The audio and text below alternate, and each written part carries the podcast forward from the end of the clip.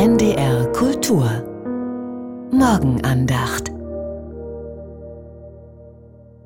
Sie hören einen Beitrag der evangelischen Kirche. Es spricht Damaris Freaking, Pastorin in Sehende. Diese Worte, die ich dir heute gebiete, sollst du zu Herzen nehmen und sollst sie deinen Kindern einschärfen und davon reden. Der Gedanke, welche Worte wir weitergeben wollen an unsere Kinder, welche Worte uns selbst tragen, zieht sich in dieser Woche durch die Morgenandachten.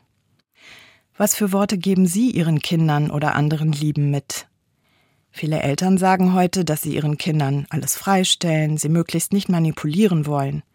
Das Wissen über unsere Glaubensgeschichte, über die Bedeutung unserer Feiertage, die Kenntnis von Psalmen, Bibelsprüchen und geistlichen Liedtexten ist im Verschwinden. Was unseren Feiertagen und Zeiten bleibt, ist oft nur noch die Deko. Und doch gelingt es immer wieder, diese guten Quellen unserer Glaubensgeschichte zu aktivieren. Wenn ich mit unseren Konfirmanden auf die Konfirmation zugehe und wir uns mit dem Glaubensbekenntnis beschäftigen, sage ich ihnen immer wieder, es ist gut, solche Texte im Herzen zu haben, aber fast noch wichtiger ist, dass ihr auch eigene Worte für euren Glauben findet. Jetzt im Februar fangen sie an, nach ihren Konfirmationssprüchen zu suchen. Manche nehmen das sehr ernst. Sie suchen nach einem Wort, das ganz komprimiert ihrer Hoffnung Ausdruck verleiht, dass ihr Leben gelingen wird.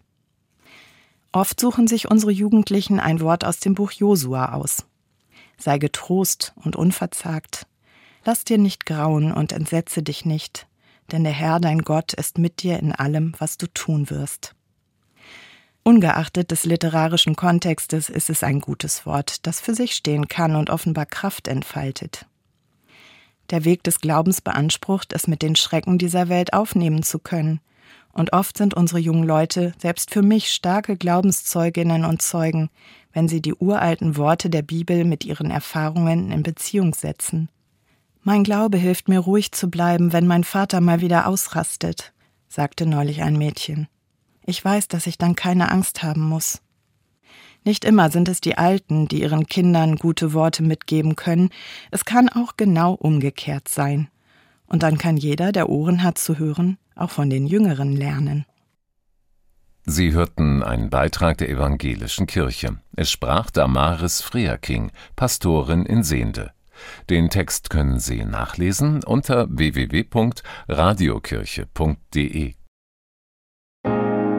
Die Morgenandacht hören Sie werktags um 5.55 Uhr auf NDR Info und um 7.50 Uhr auf NDR Kultur.